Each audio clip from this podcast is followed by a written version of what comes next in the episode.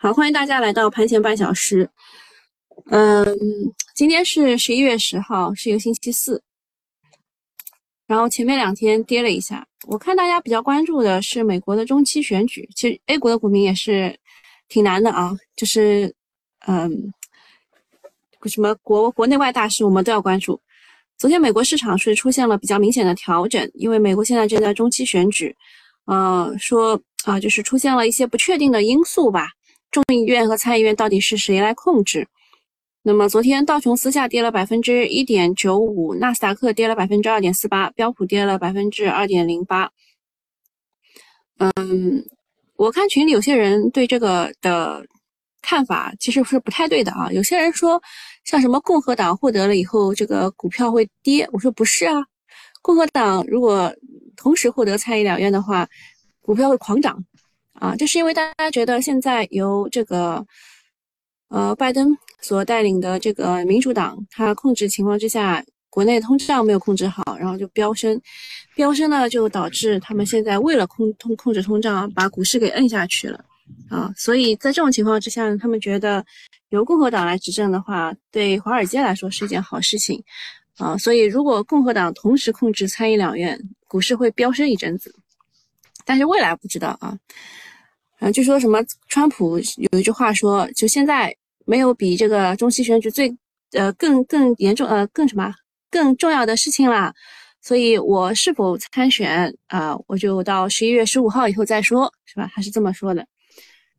然后中国这一边呢，昨天发布了 CPI，CPI 是二点一，比之前那个月是低了零点七个百分点，哈，变低了是吧？就是因为蔬菜的价格啊往下压了。其实猪肉的价格没有往下压，那物价指数所反映出来的一个情况，就是经济处于一个相对偏通缩的一个状态。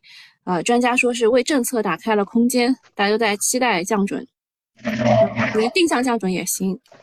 这个都很吓人啊！你们你们进来的时候记得静音好吧？啊，吓了我一大跳。那跟中概股有关的是纳斯达克的金融指数下跌了百分之六点七九。啊，所以反弹大概也就一周多，中概股就继续承压，对 A 股来说也会造成一定的压力，因为中概股会影响港股，港股会影响 A 股，所以本周市场可能就会变成一个很正常的市场，没有那种单边上涨了啊，就是就是那个钱也不是万能的，我们的钱啊，就万亿以上已经就是达不到这种情况了啊，所以过去的三周呃有。之前的出乎意料的大跌啊，然后再到上周啊出乎意外的大涨，其实都不是特别正常的事情。现在是一个呃弱势格局，我们现在还在就是经济不是特别好的情况之下，啊，然后这种这种情况啊，就八千亿啊七千多亿，就是一个正常的情况。啊，本周恢复到一个相对偏弱势震荡的格局，对当下的经济。啊，是当下的经济对于政策、对于时间各种判断的一个正常的反馈。然后我昨天写的说，呃，就安慰一下自己，说市场已经连涨六天啦，跌两天，对吧？那我前天写的是市场已经连涨六天啦，跌一天无所谓，对吧？我现在只能自己骗自己啊，自己骗自己，就是让自己乐观一点，在这个位置，嗯，对，因为有些有些券商已经开始说右侧买点怎么出现什么之类的。那如果错了的话，记得把你加仓的地那个那一部分给减掉啊！说实话啊，因为我之前也跟大家说过的，就是指数反弹嘛，本来本来只看三千一的，对吧？就是跌下来以后，因为跌多了嘛，反弹上去，我觉得三千一差不多了。然后就是有一点点小私心，就是希望它能再再回到三一五、三一三一二、三一三一零五这个位置吧。我有点小小私心，就是它都没碰到。想要再让它上一上，那上不了也无所谓，对吧？然后看一下剧本，东东稍微改了一下剧本。小英问：今天还是原来的剧本吗？东东说：接下来的几天都不会有剧本，市场的容错率极高啊，就是要积极低吸高标个股。关注的是天鹅、众生、敬业达、天地、亚翔、大港、荣基、沃顿以及西安影视。然后，呃，小英说：呃，其他持有就行吗？东东说：完全可以。小英说：哦哦。然后花哥哥这边写的是，指数走弱，成交量缩量，调整是正常的。科创五零回踩了十日线，今天预期要开始反弹。科创五零是率先比其他指数啊要要要先先不行的。那它先不行，可能先先反弹。题材快速轮动为主，依然要注意节奏。从时间上来看，具体何时结束，需要看市场自发寻找到大部分资金都认可的方向。但是最迟不能超过今天，否则就是又要以空间换时间向下跌一段，再看一下市场的反应。但是就算是这么走，也是无需担心的。场外踏空资金非常多，无非是选择哪一个方向继续进攻的问题。我帮他补充了一下啊。呃，短线情绪开始退潮，信创的总龙头晋亚晋业达尾盘被摁跌停，不是有有一个图的嘛？我发到群里，就是那个群友精华聊天，我发到那个群主有话 Z 的微信公众号里面了。就是有一张图，就是敬业达有有一件 T 恤，呃，什么股东六十六点六六元的股东，跟他就是差不多的一款是九安医疗，当时那个八十八点八八元的嗯股东。那昨天新创总龙头敬业达被 N 跌停，可能预示着高位票可能开始退潮，要注意一下风险啊。高位票有哪些呢？就是东东讲的这左边这些啊。嗯，昨天大家讨论比较厉害的就是中药抗疫研究成果登在了国际期刊上，这个中药叫做热盐凝合剂啊，据说是可以促进奥密克戎感染者核酸转转阴的。嗯，这叫。这个这个中国呃上海的中医药大学教授方邦江研究团队在国际知名医学期刊《植物医学》发表论文：热炎凝合剂联合标准治疗对新冠肺炎无症状或轻度感染者的疗效，一项前瞻性开放标签随机对照实验，证实在标准治疗的基础上，热炎凝也就是他说的的拼音首字母嘛，R Y N。合剂可促他们转阴啊，就是这批，特别是那种无症状和轻症状感染者，其实就相当于一个小号感冒，对吧？还是大号感冒吧？嗯，为中医药治疗新冠肺炎的临床疗效提供了新的循环依据。昨天是各种药都火，从新冠药到中药到长寿药，就是 N M N 那个。主要是因为它里面有一些呃这个原料药啊，就是也也涨，长寿药、疫苗、医疗器械等等，只要跟药沾边的都会都被爆拉了。以前是喝完酒吃药，现在只顾着吃药啊，就不喝酒啊，也不吃片仔癀，不讲武德。晚上医药也是一一通乱吹啊，出来各种利好，比如说吸入式的疫苗康希诺在天津有预约的接种的新闻。还有三部门印发“十四五”全民健康信息规划，利好医疗信息化方向，就是医疗 IT。另外呢，疫情继续发酵，广州八所呃八八个区中小学民企就今天起暂停线下教学，好像看是重庆好像也是多了一百多例吧。当然，最让大家虎躯一震的还是这个热盐凝合剂，这个是。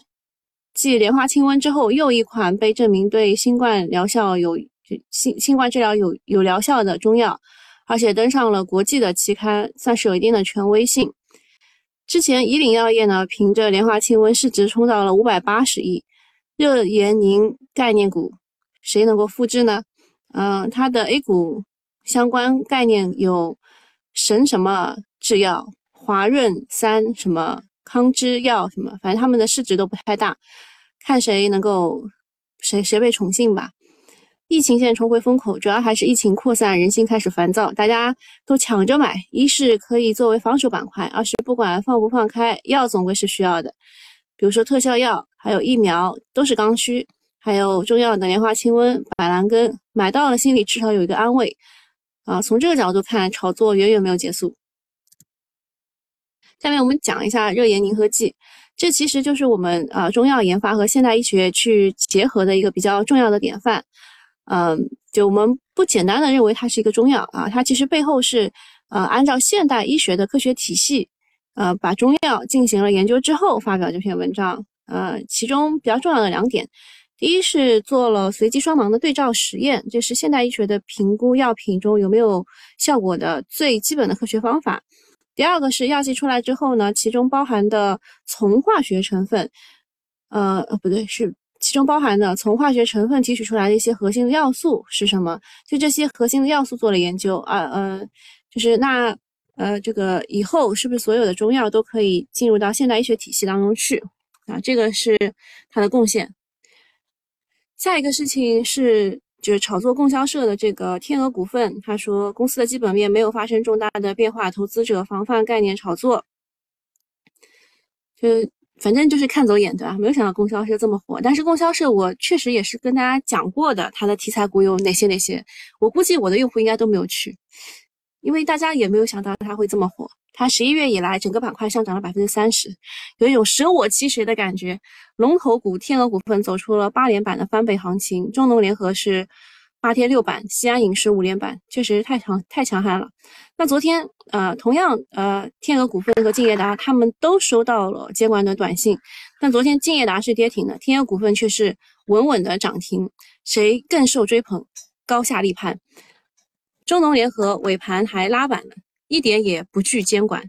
供销社概念的火热本来就是典型的眼球炒作，但是资金却乐此不疲，也衍生出了炒作的逻辑。就是乡村振兴加上粮食安全加上农业自主可控，哇，这个大帽子盖下来以后啊，所以这题材其实平时并不性感的，但是结合目前的国际环境，怎么重视都不为过。况且呢，天鹅股份它现在市值才三十亿，每天只要花几个亿就能把它拉板啊。花哥哥说天鹅是上海的，哎，我看他的这个股东结构当中说他是山东供销社的。我没有认真看啊，因为我对这这个板块我都不是很熟，我没有去研究。反正几个亿能拉板，市场是不会缺这种敢死队的哦。花哥的意思说他他是上证的股票，啊，上证的股票就不太容易被关小黑屋，对吧？因为深圳的股票他们是根据那个什么三次异动就被就被什么关小黑屋的这个事情啊。总之，管它是黑天鹅还是白天鹅。只要抓到的就是好鹅，不得不服啊！但是供销社概念确实就是低位的也没有了啊，低位的也很少啊，后排补涨很容易出危险。那你要敢死队上这些也没有什么意义啊。然后，呃，刚刚看到谁来问说，啊，达泰喵来问说，今年的跨年妖股会不会从供销社相关的里面出？嗯。今天今天开始讨论跨年妖有一点早，就平时跨年妖应该是确实也是十一份十一月份开始了，但是它的第一轮总不会是那个就是正确的啊。梅说疫情之后我们这边药店不允许卖感冒药、消炎药，但是昨天路过药店，大喇叭已经在喊了，感冒药、消炎药、清热解毒药正常销售了。哦，其实是有一些改变的。就他不允许卖感冒药、消炎药，其实就是怕你是无症状，你自己不知道。下面一个事情其实是昨天的消息啊，呃，是财政部十一月九号的消息，为全面落实全方位夯实粮食安全根基的要求，增强地方预算编制的完整性。近日，中央财政提前下达二零二三年农业相关转移支付两千一百一十五元，啊，五亿元啊，讲错了，两千一百一十五亿元，确保粮食安全。呃，和重要农产品稳产保供，促进农业强国建设，这个主要也是也是大招吧，利好不算小。最近资金在疯狂炒作供销社概念，农机板块也动了，但是粮食安全没炒过。今天看资金会不会去拉一下？另外就是农林牧渔这一边，呃，猪肉、鸡肉也是农产品的产，呃，稳产保供。鸡肉板块最近也不错，大家都开始研究鸡周期了，是吧？我待会儿，我应该之前也跟你们讲过的，我大概是我是十一月初讲还是十月底讲的，讲过一次鸡肉板块的，对吧？你们有应该有印象啊，就是鸡肉涨得还不错，猪肉都不太给力，这就那让人很纳闷啊，难道猪周期没有来就要走了？奔奔说康芝直接板了，康芝其实还不仅仅是这个热。这叫什么来着？热盐凝合剂的概念股啊，嗯，只有这几只嘛，对吧？康芝、神奇、华润，它这个这神奇嘛，本来就是之前身位比较前的，然后康芝的话，它其实是一个原研呃原研药啊，原料应该是原料药啊，原料药。之前也炒过它的，最最早炒炒的时候是呃辅助生殖，后来就不一样了，对吧？下面讲一下 长安汽车的董事长叫朱华荣，他在二零二二年中国汽车论坛上表示。缺芯和贵电啊，这两件事情对汽车产业生产秩序造成了严重的破坏。呃，一到九月呢，长安汽车损失了六十点六万辆的产量，缺芯造成大半的呃大量半成品呃库存，然后贵电就电很贵，导致了单车成本增加了五千到三万五。他建议国家层面打击个别企业原料啊原材料囤货和炒作的行为，加强政策引导。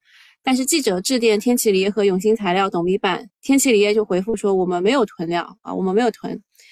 啊，昨天长安汽车董事长在一片祥和的氛围中啊，突然炮轰，就这个中国汽车论坛啊，本来很祥和，然后突然炮轰说目前的汽车企业是苟且偷生，还建议要打击原材料囤积居奇。其实大家就他就是在指上游的锂矿和中游的锂电啊。嗯，就是锂矿其实一直在被大家就是说嘛，之前好像是广汽还是上汽的已经说了一遍了，对吧？打击它啊，锂矿被轮轮番炮轰，几乎成了例行程序。啊，锂矿呢快要涨上天了，现在是将近六十万元一吨，五十七点几啊。问题就是下游公司还抢着付现金，提前锁定明年的锂矿供应。像这个江特电机前一阵子说，他最近锂矿的渣渣都被抢购一空。这种情况下不暴力不囤积，也不囤积也不符合人性。其实我们应该反思的是，为什么这些企业都蜂拥去造车啊，造新能源汽车，导致了锂矿需求的大爆炸。而中游电池的行业，除了宁德时代和比亚迪，还有国轩、中航以及各种新型半固态电池，他们已经是充分的竞争行业，所以没有什么好吐槽的，对吧？市场竞争啊，反暴利就多生产，多生产就容易过剩。或者自己能够把车卖上价，也不是就是鼓吹政府能够干预的，嗯，不是什么好事情啊。总之，啊，就是锂矿又被骂了，嗯，就是可能又要放利空了。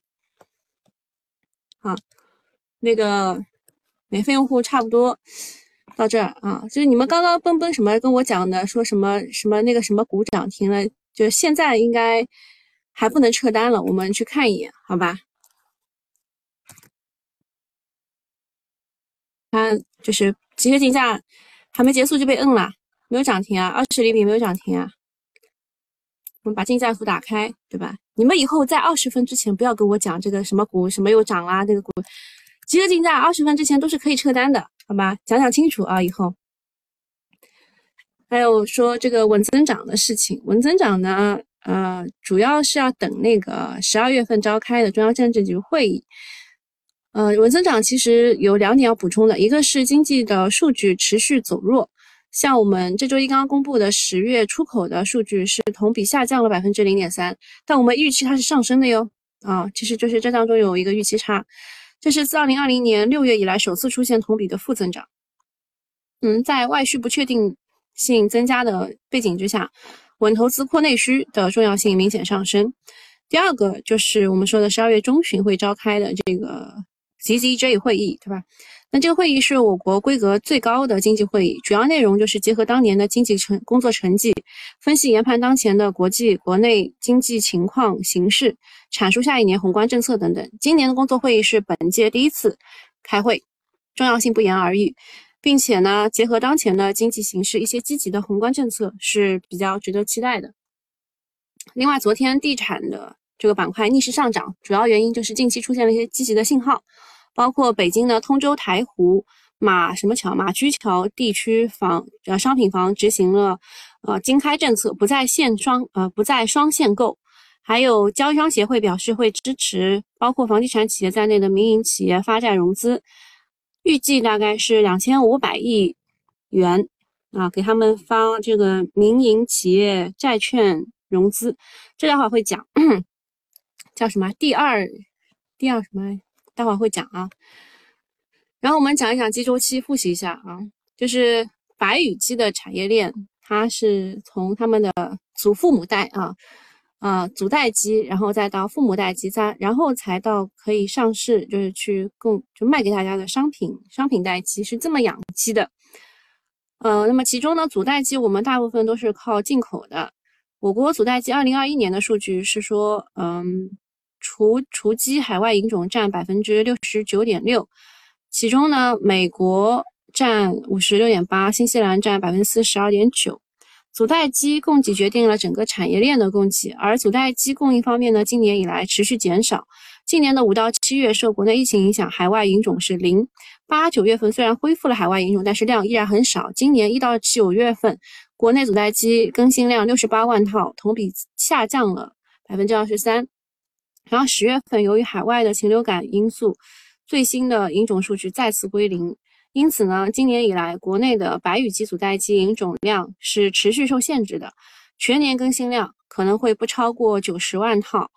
大幅低于二零二一年一百十六万套，也低于呃我们一百到一百十万套的均衡的需求量，这导致未来父母代鸡的供给会出现缺口啊！你知道这个未来是几几年几月份嘛？我应该跟你们都讲过的，我们在讲基周期那一期的时候都跟大家讲过。然后从产业信息来看呢，当前父母代鸡价格是四十元每套。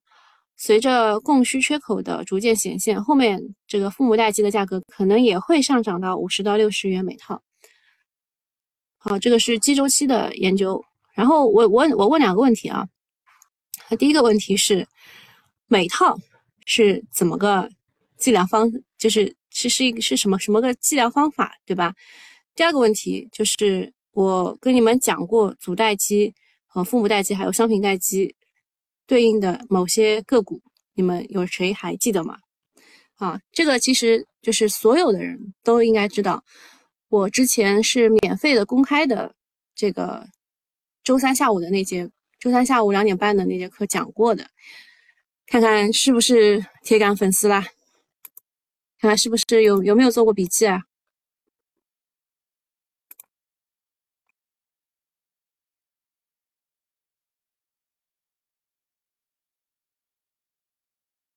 神奇倒是真的板了，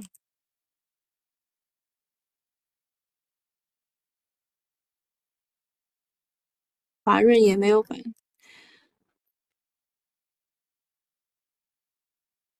戈尔是继续继续跌停，昨天它在跌停上还有六十二点一亿的封单，它只消耗了二十九亿的封单，那就可能还会再跌一阵子吧。今天的封单是三十五点五亿。应该也开不了板。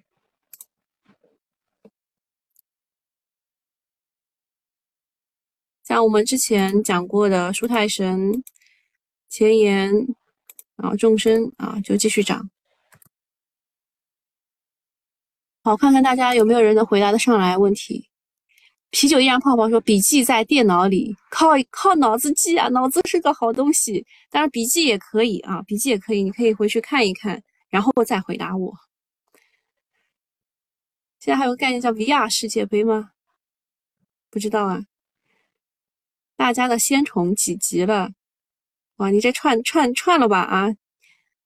当然，我最近其实我有一阵子也非常喜欢这种修仙类的东西，《凡人修仙录》啊，什么《凡人修仙传》，还有我最早看的是那个，嗯，李易峰演的那个，就是。基本上就是书啊、电视剧啊、动画片啊、动漫啊，我都会去追一追的。就关于修仙，因为我觉得看别人努力是很爽的一件事情。然后之前看什么啊，《乘风破浪姐姐》也是这样的，就自己自己不努力，看着别人努力，然后也很感动啊，也很感动。这位道友啊，道友你走串行了，嗯。什么什么东西？什么供销社本身容量就很小，但是情绪很高涨。哎，对的，涨的最好是中农利中农利华，它的大股东是呃国家的那个供销社吧？我印象，我我当时其其实我当时其实有看过一眼。哦，中农中农联合是实控人是中华全国供销社总总社，然后。叫什么？中农丽华。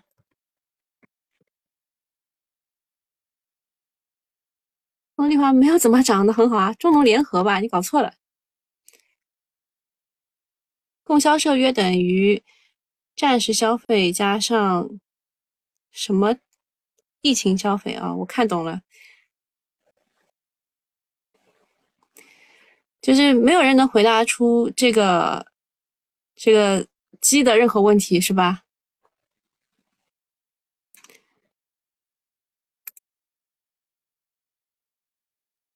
看一看。哦，舒泰神当时跟你们讲的时候，你们不屑一顾是吧？现在涨上去了，还有还有什么要讲的？戈尔啊，戈尔分的很牢啊。今天还是供销社是最厉害的，那个 ST 大吉都已经就是就拼命否认了啊，拼命否认了。然后这个中间还一度啊，一度就是。求生欲很强的，要搞什么下一步投资方案，对吧？像这种股呢，说实话，他他那个低于一块钱，想要挣扎一下，我是理解的。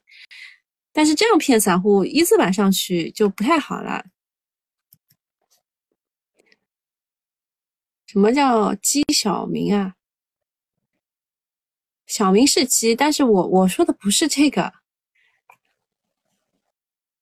今天药这一块也不是很强啊，就是之前我我们就举两个例子嘛，就是一山不容二虎，除非一公和一母。但昨天确实七千多亿撑不起两个板块，所以昨天主攻的是药这个板块。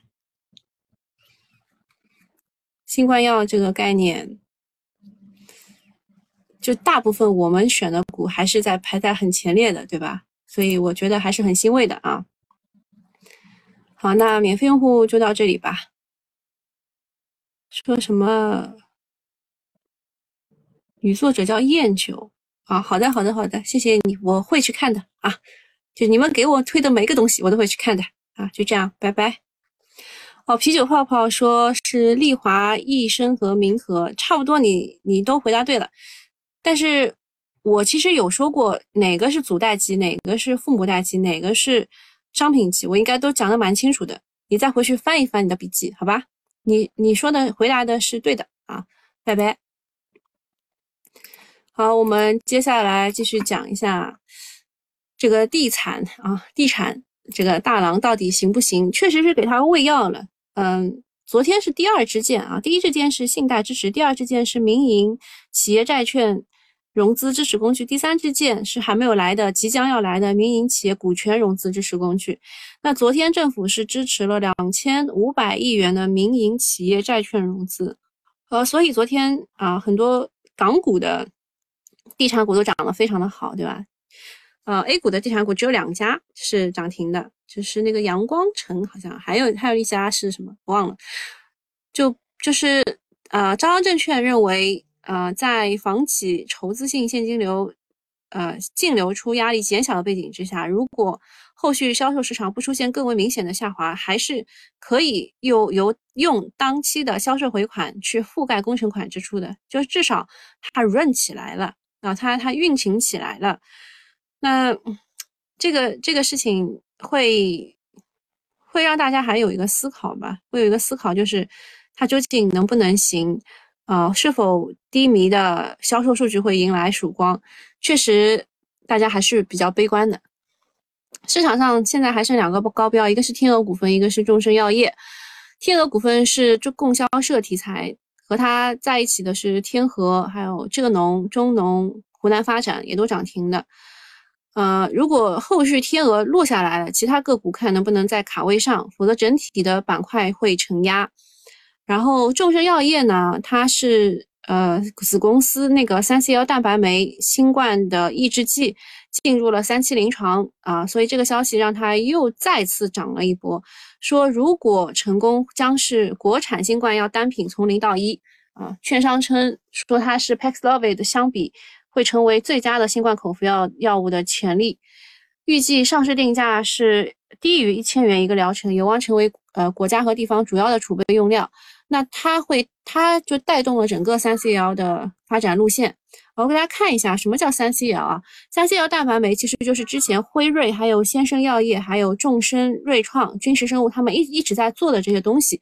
像我们之前说的阿兹夫定，它其实走的是 RDRP 的抑制剂这条路线的，就不太一样啊。三 CL 蛋白酶是辉瑞这条线的，那。呃，众生药业它是已经进入了三期临床了，在港股的先生药业，它也正在开展三期临床。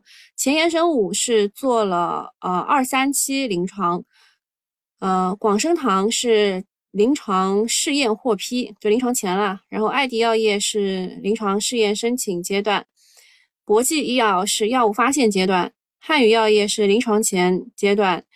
盘龙药业是临床前研究工作阶段，君实生物是临床前研发，文科药业是先导化先导化合物阶段啊，大概就是这一些三 C L 蛋白酶抑制剂的公司。好，今天差不多啊，就到这里了。今天应该啊，应该也也不会特别的好啊，应该也不会特别的好，但是呃，如果医药下的话，会有一个东西出来撑的。目前来看，好像。好像是信创要起来了啊，就是真的是一山不容二虎啊。好，今天就这样啊，拜。